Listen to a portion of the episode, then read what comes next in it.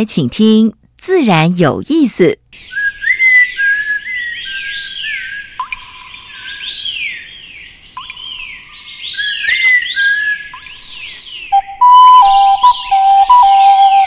大自然是最能启发人心、最迷人的教室。透过鸟语、虫鸣，顺着山峰、水流，教给我们自然万物的盎然趣味与生命智慧。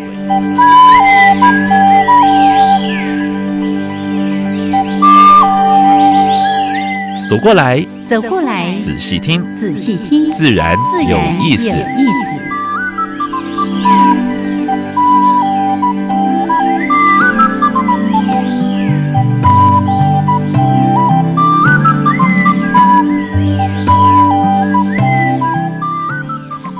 Hello，亲爱的听众朋友们，大家好，欢迎收听教育电台，自然有意思。我是杨平是，我是燕子。Hello，杨老师。嗯，天气热，你好像越澎湃。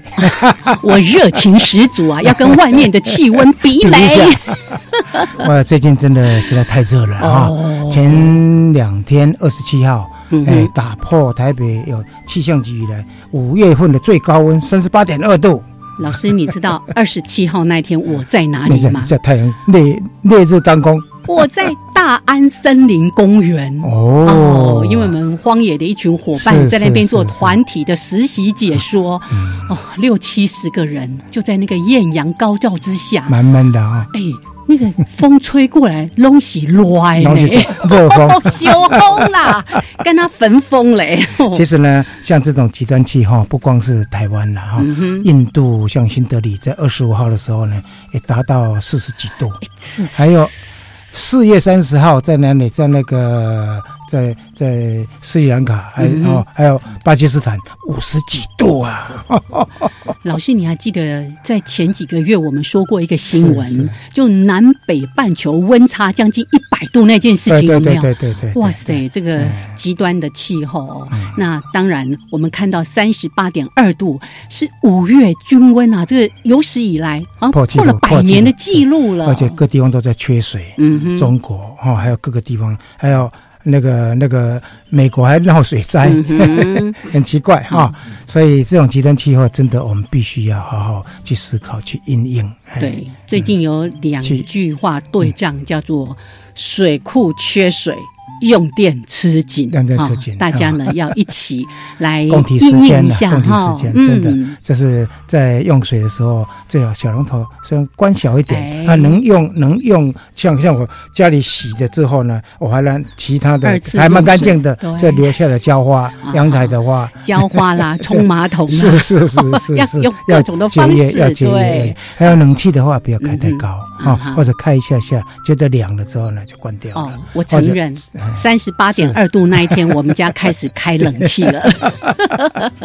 因为真的没办法，因为这个是极端气候呀，真的大家要应应。对，保持心境的平稳。听到我们的片头音乐，哒哒哒啊，水滴声应该有稍微凉快了一点了。礼拜五封面要来，我们期待今年晚来的梅雨啊，真的。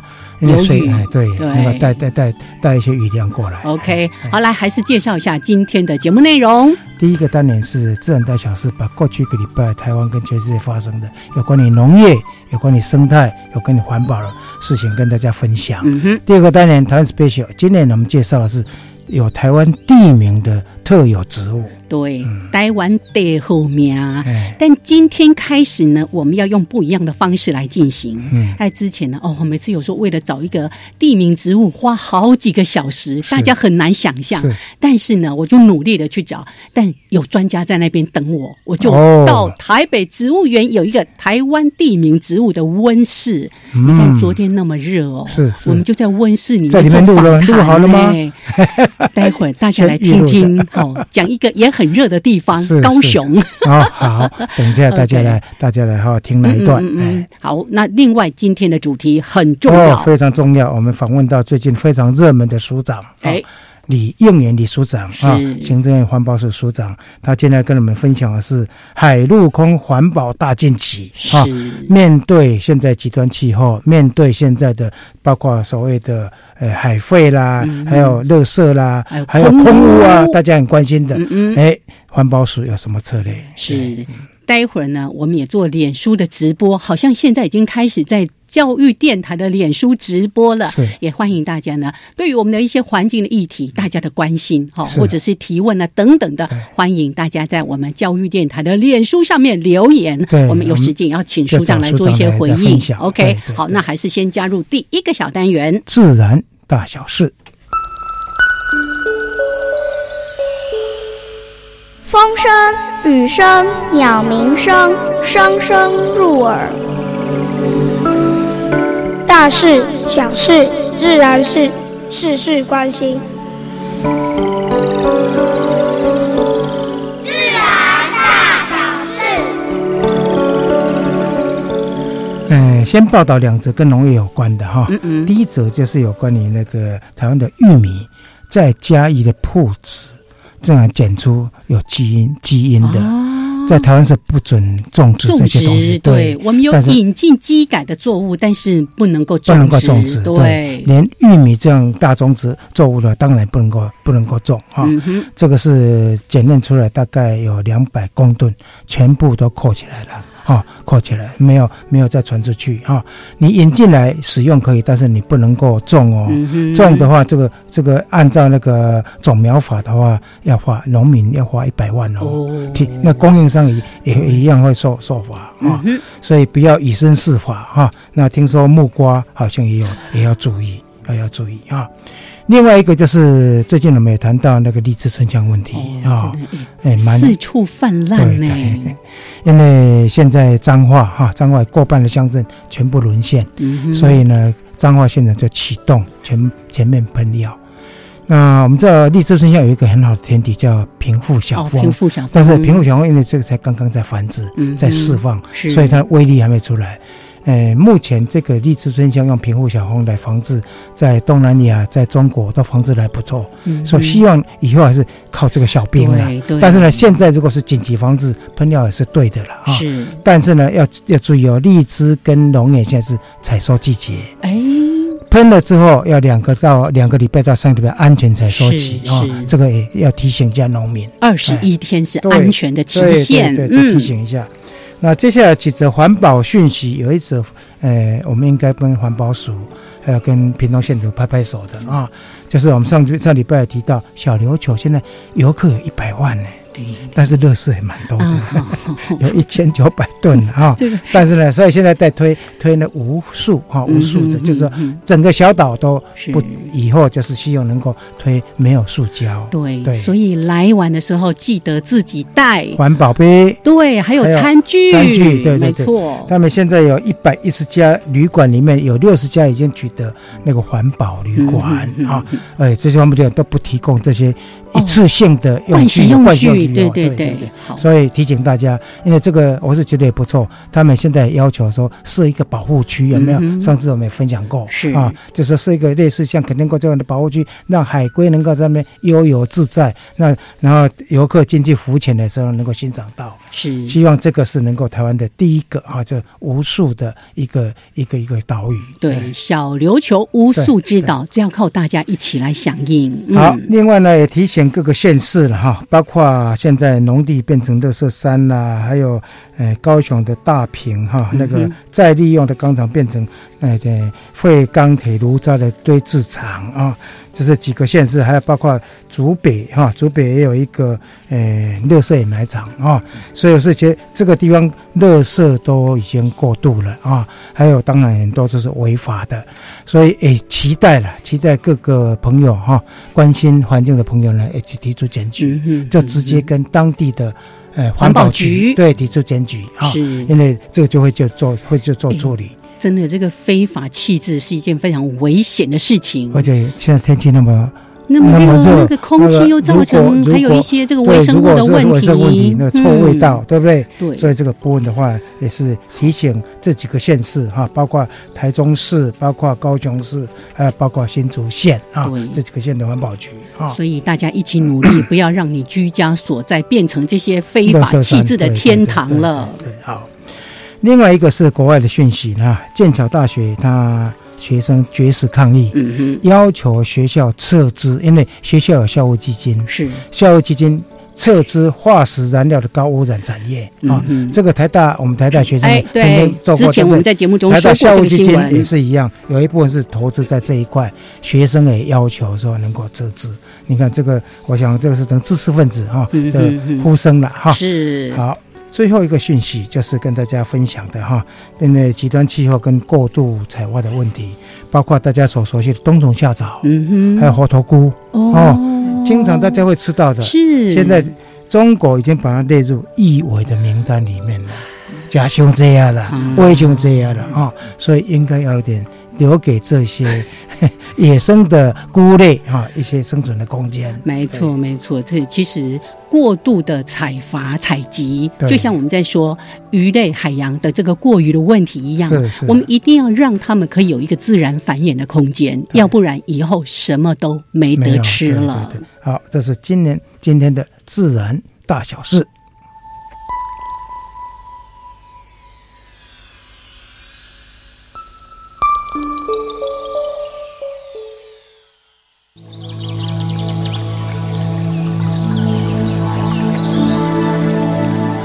别的地方找不到，别的地方看不到，别的地方听不到。台湾飞鸟。台湾飞鸟。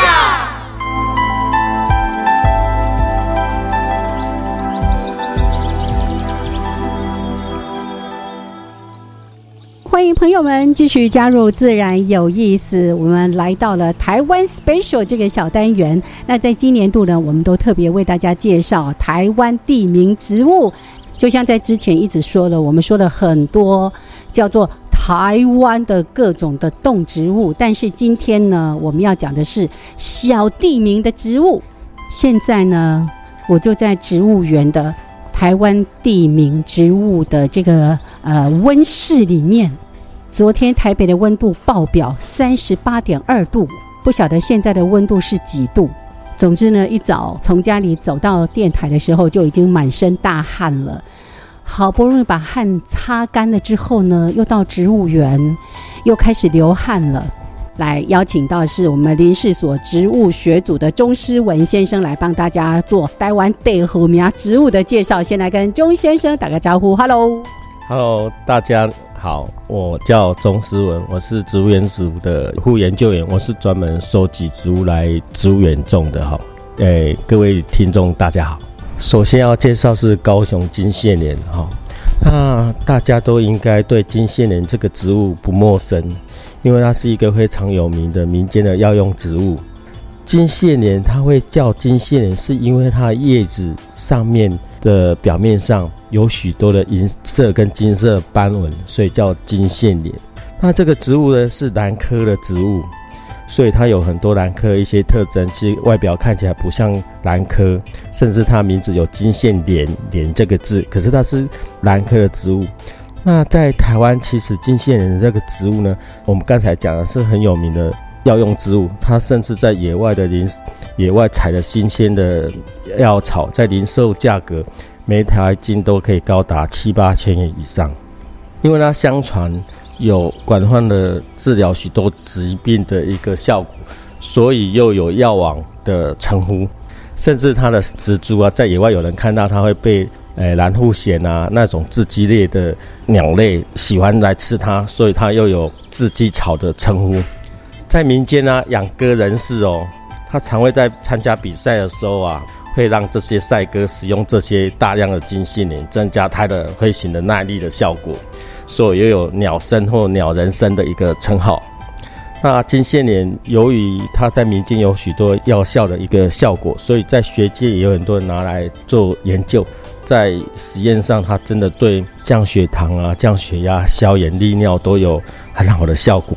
甚至对感冒啊、免疫系统的疾病也有良好的功效。那我们现在要介绍高雄金线莲，多加两个字“高雄”，那是因为它的小种名是高雄 Ansis 的意思，就是它以前最早在高雄被发现。那这种植物呢，其实分布在很多的台湾的原生地，那它常常会跟金线莲搞混。那两两者差别其实很大哦，虽然外表看不出来。但是它开花的时候你就看得出来，像金线莲，它长得就好像鱼骨头，那个花呢唇瓣很像鱼骨头，然后这个呢它的那个侧花瓣很像山羊，所以有山羊金线莲的美称了哈。这就是第一种向大家介绍一个地名植物——高雄金线莲。谢谢。今天在台湾 special 的台湾地名植物，我们要介绍给大家的是高雄金线莲。那节目当中呢，为大家邀请到是我们农委会林试所的。钟诗文先生来帮我们做介绍，他是一个非常非常专业的植物分类学家。他出的书可能还不到著作等身，但是呢，非常的专业，非常的厉害。好，所以这是今天的这个高雄金线莲。哎，如果很想要知道它到底长什么样子，有机会到网络上去做一点搜寻看一看。来，我们谢谢钟诗文先生，谢谢，谢谢各位。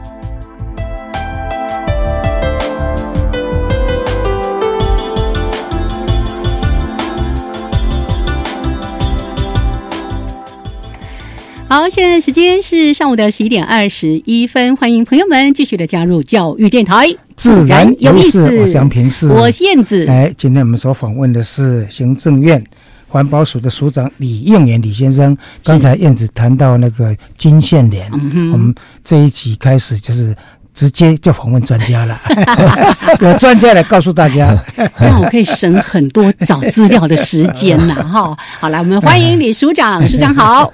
呃，燕子主持人哈，还有我们这个杨老师啊，平师兄，哎，各位听众朋友，大家好，很很有意思，自然有意思，这个是真的是很有意思，谢谢，跟大家聊天了。对，今天节目呢，除了我们透过电台的播音广播之外，当然教育电台的官网也。直接做线上的直播，另外呢，今天我们也做脸书的直播，欢迎所有的朋友。如果哎，你今天听到我们这样的一个主题，对于环境的议题你有一些关注的这些事情，都可以在我们的这个脸书上面留言。我现在已经看到好几个朋友在这边留言了，可是大家关心的都是天气这么热，会不会限水限电啊啊？限水限电好像不直接归环保署管啊 哈，不直接是环保署，但是环保署会呼吁节能减碳。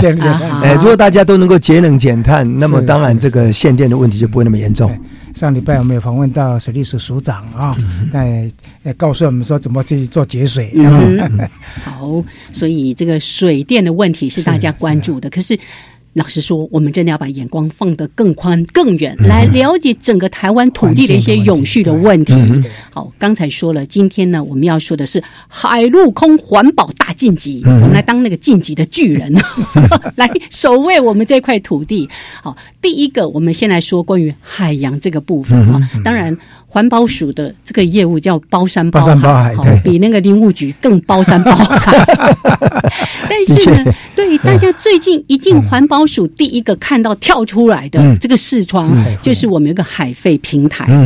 这个海洋废弃物的问题是全世界都在关注的。最近我们在谈，就全世界几乎每一个地方都在谈海废。没错，所以包括我们上次不是在有一个印尼吗？在印尼有个潜水夫啊，潜水潜水到那个海底。里面哇，上面全部都是塑胶，水母水母 母蜥，还有呢。那个包括鲸鱼或死掉了解剖出来，哇，满肚子都是塑胶袋，塑胶袋。对对对。所以我们透过这个台湾海洋废弃物治理平台，其实连接了很多国内的 NGO 的这些环保团体，那当然包括政府单位的等等的，希望提供一些相关的行动方案。嗯，我想是不是可以请署长来跟大家说明一下？很好，这个谢谢我们这些民间团体哈，包括呃世界性的绿色和平组织哈，国内那小刘球这边有还有。工作室很多了哈，呃，荒野协会这些的团体，时间的关系哈，我们谢谢啊大家一起的参与哈。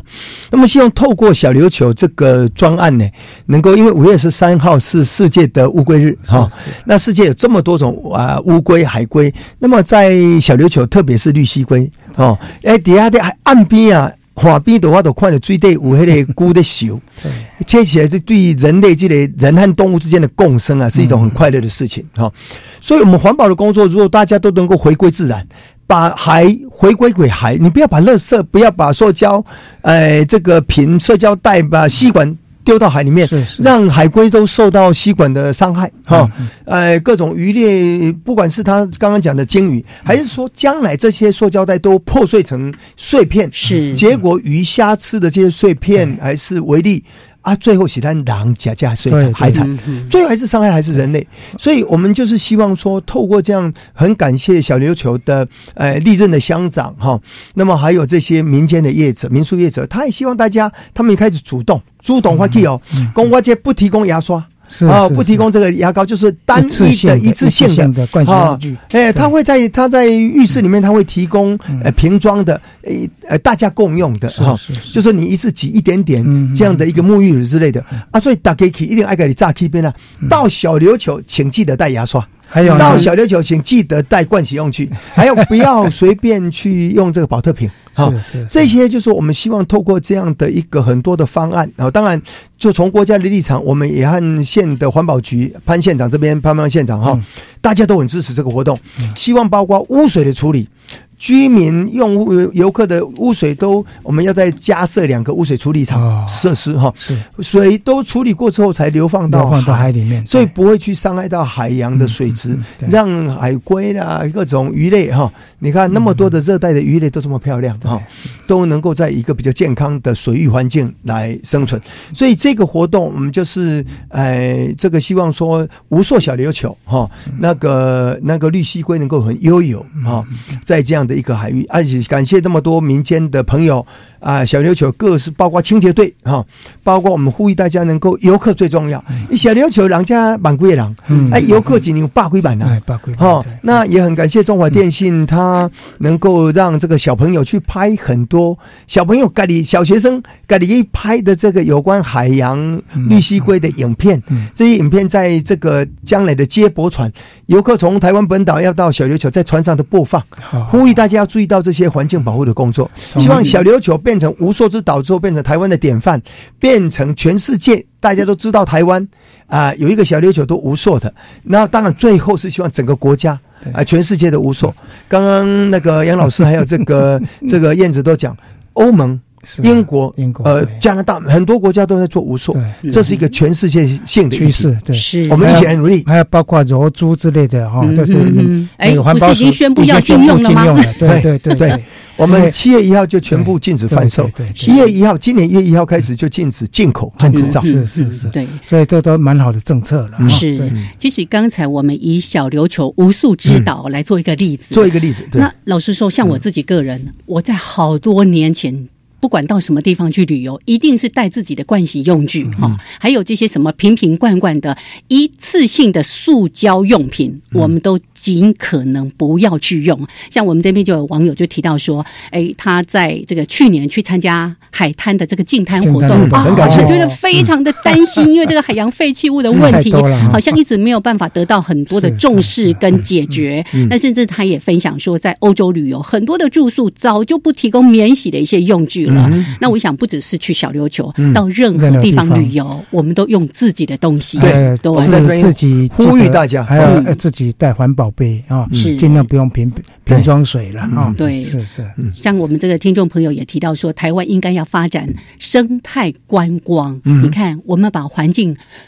保留好，保护好，才有可能做这样的发展。对，嗯，所以很高兴小琉球的乡民都很多，已经很积极的配合。啊，一定要全乡都一起来努力哈，因为这个这样的话，才能够永续的把这样的海景、海龟、绿须龟留给每一代的子孙。是是，其实，在推萤火虫赏萤活动，我们也看到蛮多的。地方有影响的地方，他们自发性在开始保护基地，就是发展所谓生态生态旅游。没错，没错。好，这个当然还有很多的问题，我们待会儿再继续的跟署长来请教。刚才署长做了一个非常非常重要的提醒，我们在说到减速，第一件事情就是减少使用，特别是这些一次性的容器，对不对？哈，好，来，我们待会儿呢再跟署长来请教。现在时间是上午的十一点二十九分过二十秒，稍微的休息一下，一小段音乐，还有我们的插播之后，再回到这个主题。道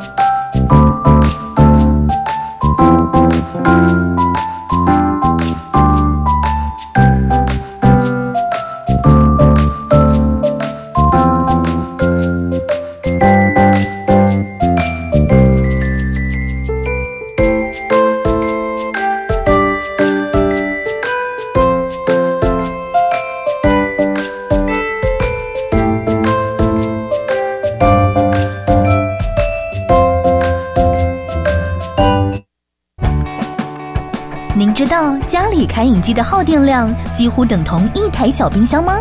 提醒大家，只要将家里的开饮机或是热水瓶加装定时器，白天不在家及深夜睡眠时，让它休息一下下，一年最多能省下约七百五十元。马上装，马上省哦！更多节能小配包，请上节约能源园区网站查询。以上广告由经济部能源局提供。奶奶，您要去哪里呀？我要去乐龄学习中心。乐龄学习中心，这是教育部在全国设立的学习中心，专门提供我们五十五岁以上的人学习的，也有好多同学，而且课程又多又好玩呐。全国各乡镇三百六十三所乐龄学习中心，欢迎您的加入，请搜寻乐龄学习网。以上广告是由教育部提供。唉。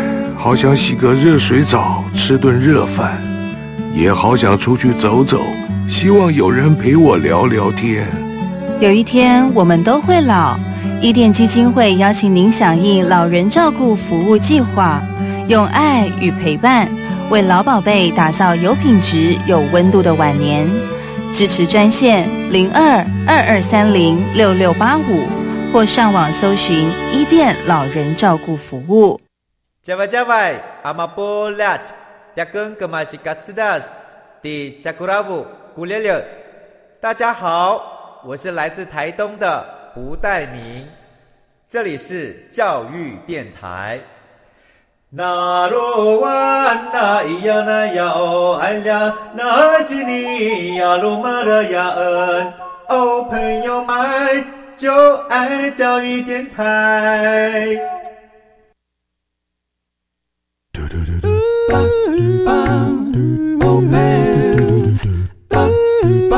Open your mind, open your mind，就爱教育电台。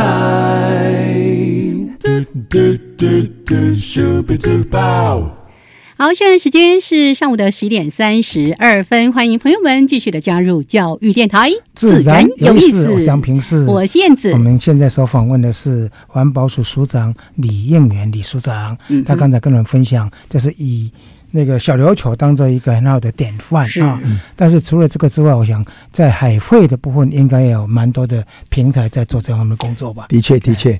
所以刚刚在休息时间，呃，燕子也看到网络上有听众朋友说，是不是包括化妆品也要禁止？哎，包含这个柔珠？的确，是是。我们家化妆品、沐浴乳、洗发这些都要求不可以有柔珠。那今天一月一号已经是禁止进口。还有制造，那七月之后就开始贩禁止贩售，贩售。贩售哈，是。有花折吧？哎，当然当然当然，所以这个部分我们就是全面的哈。那么包括我们就希望说这个，哎哎，这个在陆地上，在餐厅里面大家也尽量不要去用那种一次性的餐具，是哈。除了你在民宿里面在住宿的时候，不要用一次性的。啊，盥洗用具之外，你在餐厅里面尽量不要去用一次性的碗、塑胶碗之类的啊。对。那么再来就是要做资源回收，在陆地方面，如果我们在陆地的生活能够不要去使用这些塑胶制品，它就不会有塑胶废弃物，还是其他废弃物，那就不会流到海域去嘛。是。哦，所以说，所以从海洋其实要回到陆地，我们的生活。如果我们大家能够生活越自然。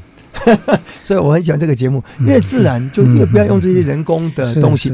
当然了，因为我们为了要方便哈，你说用就比如说这种瓷杯，哦，这种可以用很久未派去哦啊，钢杯，哎，就钢杯你也没去哈，你不会去影响到海洋的这个。最怕是那个我们以前那个流水席有没有？用塑胶整个包起来，全部都是塑胶的，是。那垃圾整个包起来啊。那个都高炸高炸搏击的塑胶制品，我们也是这样生活嘛，哈，好，所以呢，就嘛也在这个呃小琉球上面开始要设置饮水机，哈，所以希望将来的游客大家在用在饮水机用，你哪带温水瓶啊，啊，这类这类环保杯，你得在在在里面哈，所以就可以减少保特瓶啊，啊，另外的当然是希望大家哈，在不只是在小琉球，在全国都能够做垃圾的分类。减量再回收，把这个循环经济的观念引进来啊。所以说啊，这个要一定要想，垃圾就是资源。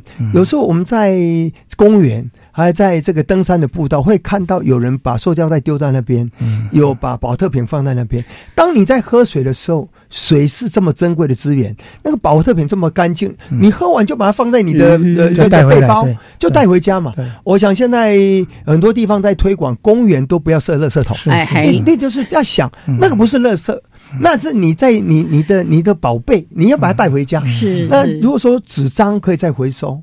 哦，可以，我们就减少树木的砍伐，没错，对不对？那玻璃带回家，玻璃可以再使用，我们就可以不要开采那么多的矿砂，对，哦，对不对？所以类似所有的东西都要把它以资源化的角度，用循环经济来做。所以，我们小琉球是一个开始啊，当然全国都在推动。我们很感谢台湾很多民间的，包括刚刚燕子讲说去净滩，很多人自动自发去净滩团体。现在很多团体也认养，还是公司、行号、企业，我们很肯定哦，大家一起来做，对对，好，所以这个部分我们一步一步的啊，一步一步来哈。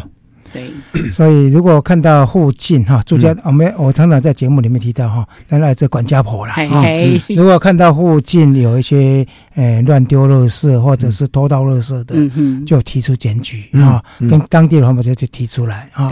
我想，如果接受到你的那个检举之后，他们一定会去处理的，包括都会区很多遛狗。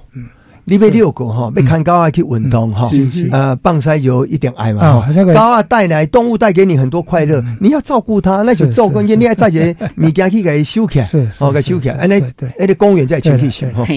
来，有这个网友呢提出这个问题哦，好来请，请问署长平时例行的环保方法是什么？环保生活，我这个我慢慢在学习了哈，越来越好。我想这个我们台湾这个苏利亚啊，这个减量。回收再利用，对，好，呃，reduce、reuse、recycle，这个几十年来成就非凡，所以我们本来要盖三十六座焚化炉。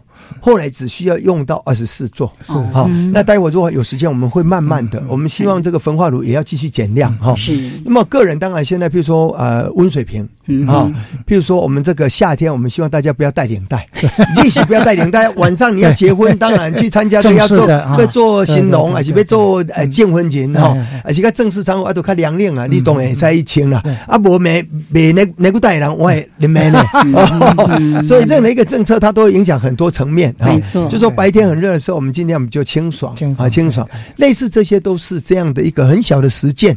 那么冷气度假工，那做还是亏钱，冷气都要熬练啊哈，但改变做厨师，厨师要一个因为湿度呢比较低，一度开凉嘛。另外就加上一个电扇，一个电扇那些哦，这样它可以不需要用到那么多的电。这些都是小 pebble 了啊，但是都可以节约的方法。出去玩的时候呢，记得哈，在包包里面必须要带那个环保。杯什么之类的，环保筷啊，那垃圾的话是自己带回家，是，这是一定要的啊。因为像我自己本身有参与一些这种环保团体啊，我我有一次就被伙伴说啊，你怎么忘了提醒大家要自己带什么碗筷、杯子什么？在生活，我说因为我已经太习惯了，完全没有想到这件事情还要提醒啊。所以刚才其实署长也特别提到说，在生活当中实践，真的大家一起来思考，从食衣住行的面向，刚才也特别说到。本来要过盖三十几座的焚化炉，哎，后来二十几座就够了。对，我们真的谢谢大家，谢谢所有非常有素质的我们的民众了。没错，没错。所以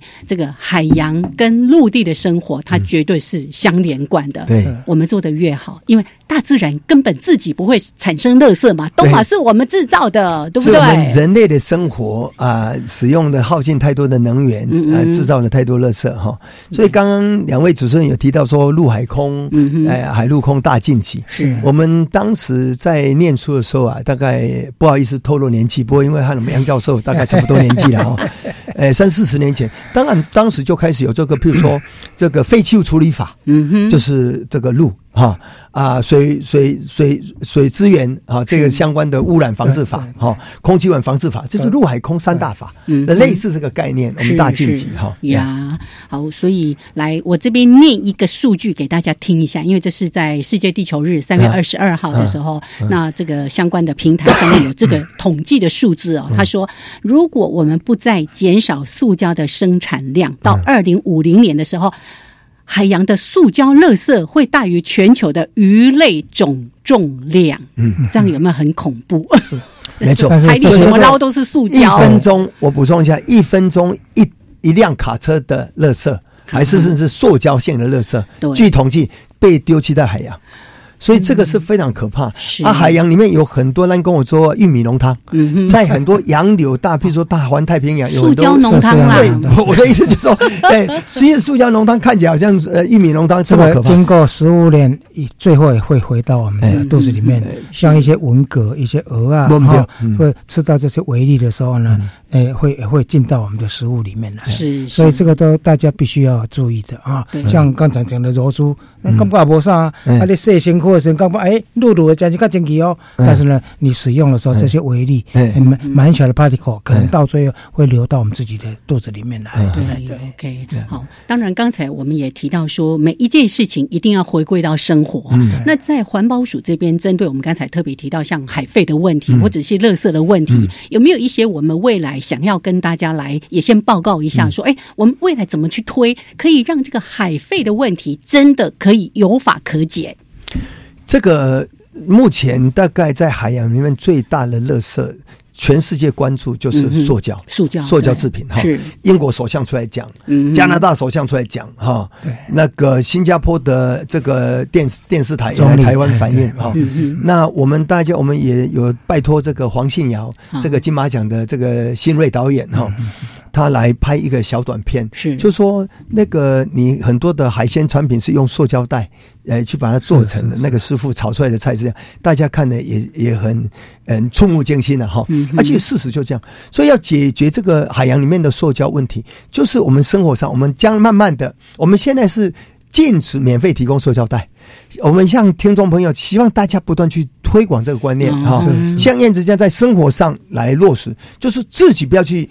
使用叫塑胶袋，你可以买彩型弄炸这类塑胶袋、环保袋，不然就是你已经使用过的塑胶袋，一次、二次、三次不断的重复使用，用到不能用为止，哎，用到不能用为止。这样你减少一次呢，这个世界上就减一半，减一半啊！你多用一次，它就减一半嘛，哈。所以这个最后我们包括吸管，我们明年开始从这个这个这个比较大的。餐饮店室内饮用开始禁止使用呃吸管。是。哈，啊你大概你要想用吸管弄个迄个乌龟海龟吼，皮康菜对对对对对，你个想讲迄个家你要惊悚方面，囡仔拢讲都爱诶诶，反而会教大人是是诶，我们要用吸管。对。哦，所以虽然有点不方便，古代没有吸管，我们还是这样喝嘛 哈，所以说有一点不方便，但是其实对环境保护很重要，最重要是大家不要用塑胶制品，一步一步来。的。对，英国现在在开发。用纸吸管嘛，啊，那我们在在节目里面曾经也报过哈，替代性的，替代性的，替代这这这些东西，对，嗯嗯，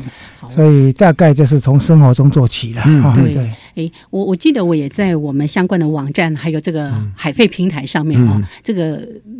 特别是我们的环保团体跟我们环保署这边，其实都有在讨论说未来的一些禁塑、限塑的相关的政策，甚至在二零三零年，没错，我们希望是可以公告，就完全禁止这些一次性的塑胶用品。嗯，那是不是这个部分是我们未来真的朝着这个方向在走的？没错，没错。嗯，比如说十五年前，我们是第一次有个限制性。就是不得免费提供塑胶袋，十五年前了。对对，十五年之后的今年，是我们再度扩大，而且这次扩大是和你的生活，我们每一个消费者啊民众的生活更直接相关。比如说，我们的呃这个面包店，嗯，不能够在第二次包装啊的塑胶袋；我们的这个山西产品，我们的饮料店，你看这个都是直接你生活有关。结果我们的民众超过八成，甚至是八成五都支持。对我我真的非常感谢，非常感动。这一次的推广比十五年前。啊，阻力阻力小很多，那我们慢慢就变成就一步一步，最后就希望说，哎，从先先限制，慢慢就不要用。那欧盟是这几天开始讨论要完全禁塑，但是他这个当然还有一些时间。那他们也提到他们的保特瓶，希望哎回收率能够达到八十八千。那这一点倒是我们可以和世界很骄傲，我们的保特瓶回收高达九十八八千。是，但是一年几十亿个，所以即使一发现也是几千万个，对对，流落街头，流落到海。海洋和河川，所以最好不要用。我记得我们在节目里面有提到，就是说台湾的垃圾分类哈，好像做到全世界排排名前面前三名，前三名。所以你在这块是不是能够把循环经济这部分也跟大家分享一下？好好好，循环经济的观念就是零废弃全回收。啊，零废弃前回收。就刚刚讲，你看我们的垃圾不外是几种嘛，哈，就纸张是哈啊，然后就是一些厨余。那现在厨余我们现在都鼓励要去来做有机造化，做快速发有机肥料。啊，那农民嘛就爱用，有机肥料也在来做做去净产啊啊补也好，啊一个清气型哈。那另外当然就是一些塑胶制品，那塑胶制品我们希望都能够回收，这样奶力的卖用都。比较少塑料制品，那另外一些是铁器，哦，瓶瓶罐罐，一类一类锡一类锡类的瓶罐，那种可以回收啊。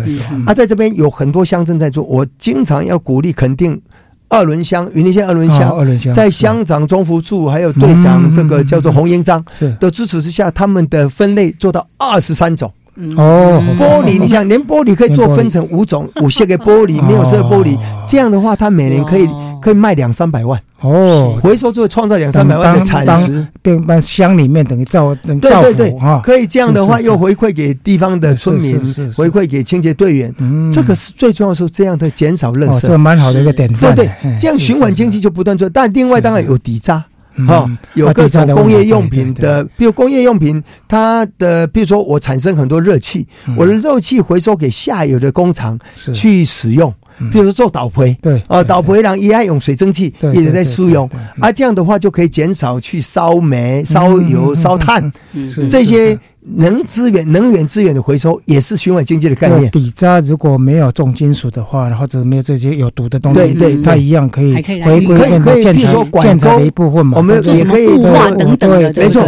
低目前是低强度建筑使用的结构使用，比如说我们管沟要回填这个土地啊，都可以使用。所以只要你处理得好，几乎所，甚至最后一句话，嗯哼，最重要，我们连在设计的阶段就要注意到回收。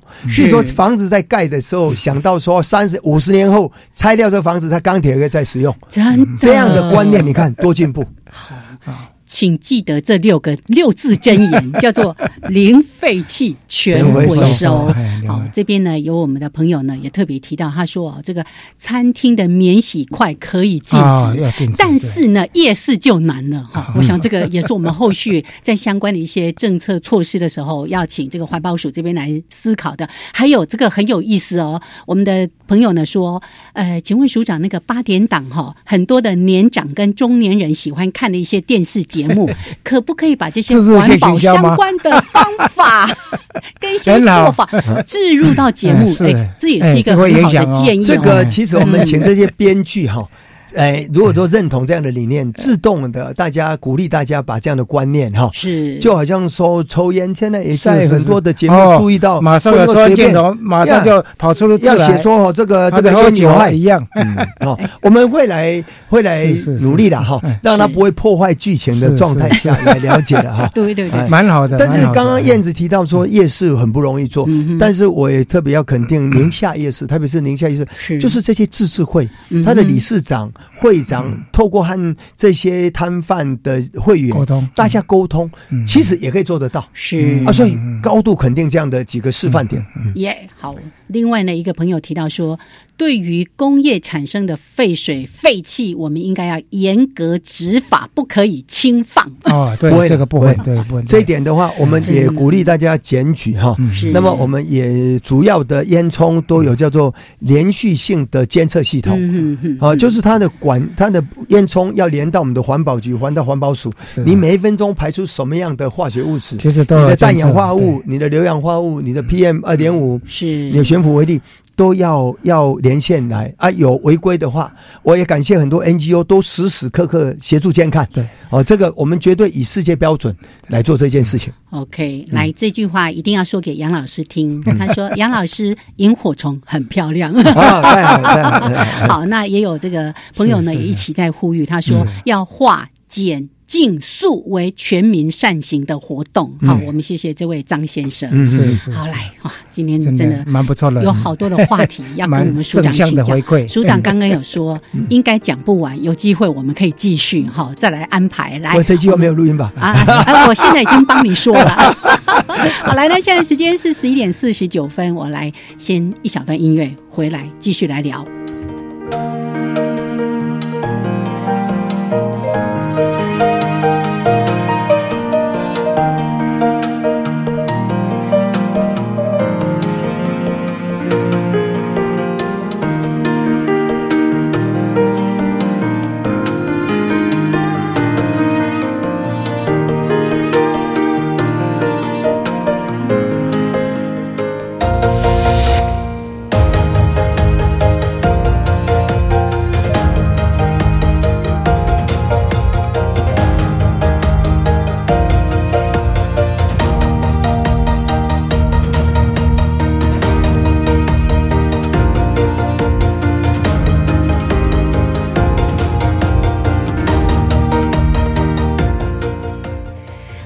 时间是上午的十一点五十分，欢迎朋友们继续的加入教育电台，自然有意思。我是杨平，是我燕子。我们现在所访问的是我们的署长李应元李署长，环保署。哎，刚才谈到包括海废，包括哎。就是陆地的陆地的热色的问题。那现在大家最切身的啊，就是一些空污问题啊，对，像 PM 二点五啦，是是，或者是说包括一些空气品质变差啦。嗯所以这个部分的话呢，我们想署长应该，哎，我想在署里面应该也接到蛮多的压力，应该蛮大的，对不对？的确的确，这个也因为这样的关系哈啊，不管是呃我们的蔡总统还是我们。啊，就任之后的林权院长和目前的赖清德院长，都把防治空污当成一个很重要的事情哈。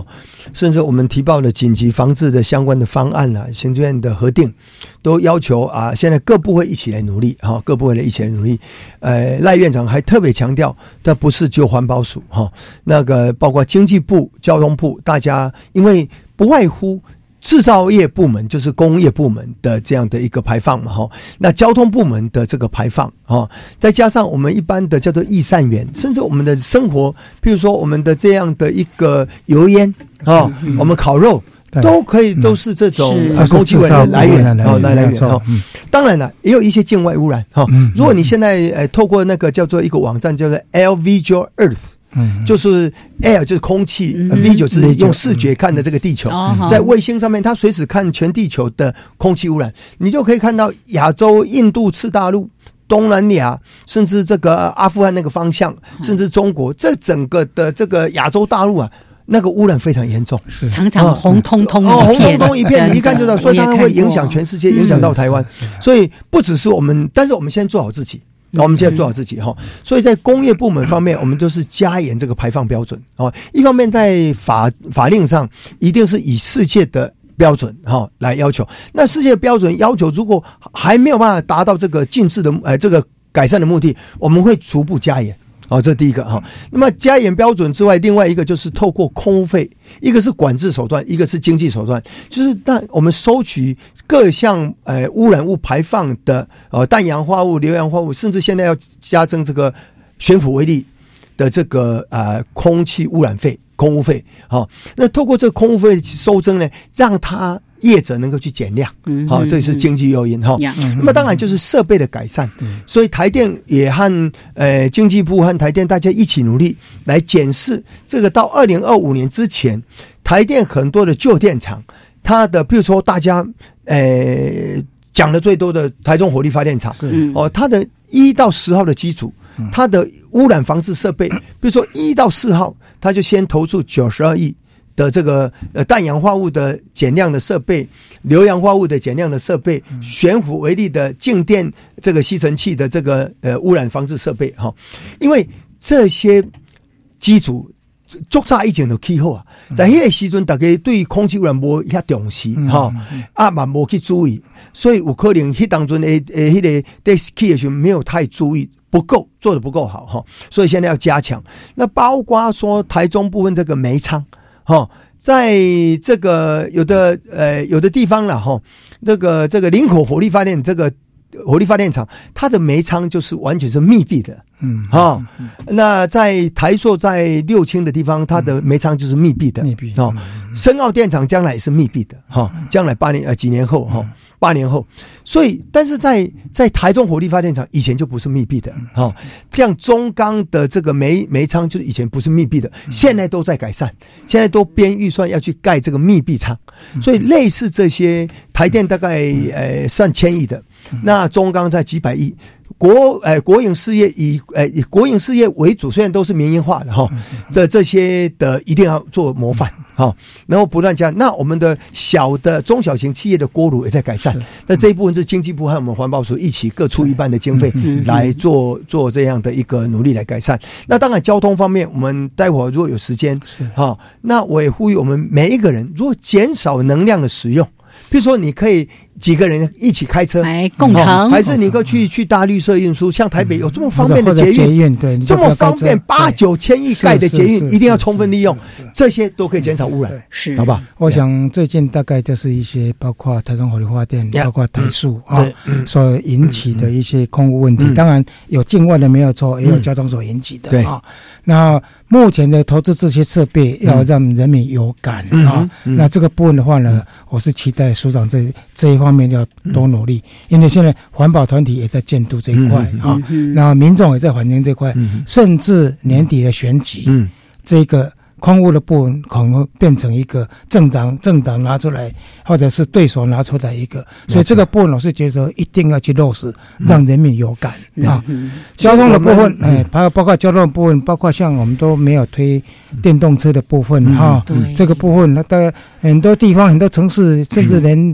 机车什么都禁掉了啊，所以像这个部分的话呢，不知道署长有没有一些想法？没错，这个刚刚所以说工业部门到交通部门哈，交通部门我们赖院长也很用大的一个决决心决断哈，我们在二零这个三零年哈，希望机车。哦，这个哎，这个就是公务车，还是呃，这个叫做巴士，就是乘客用的这个公共汽车，现在电动化。对对，二零三五年所有的机车，希望都全面新制造的进口都要电动化。好，那二零。这个四零年就所有的这个啊汽车，包括轿车都要电动化，所以这个电动化已经进入我们的这个政策的政策政策。集成。那当然不是到那个时候，现在就开始。你看，有很多厂商开始在鼓励，我们也用一些基金来鼓励大家汰换。